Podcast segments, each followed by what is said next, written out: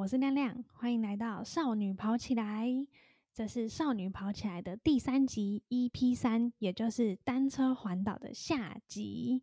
这集呢，会跟大家分享一下单车环岛的准备篇，就是要怎么准备啊。然后，不管是体力上的准备、装备上的准备，还是天气因素的准备，然后还有我呢是带什么东西去环岛啊？还有我是吃什么东西？然后我吃东西的一些心得。例如说，便利商店哪些能量饮料是最好喝的？还有订房间、订行李的方式，还有一些行车礼仪。其实这集啊，我讲蛮多小 paper 的。就如果想要去单车环岛的人，人蛮推荐先听听看这一集的。那这集呢，一样有亮亮的补给站，也就是补给一些学术文献来提供给大家。这集的文献我觉得很有趣，就是晒太阳会不会促进男生的食欲呢？是因为最近那那时候啊，真的是非常热。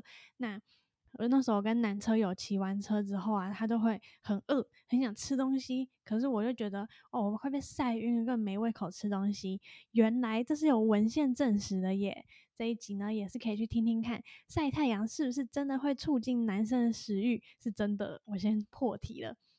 那欢迎点击下方的链接去 Try to Go 的 Podcast 收听《少女跑起来》的第三集 EP 三，你单车环岛了吗？的下集。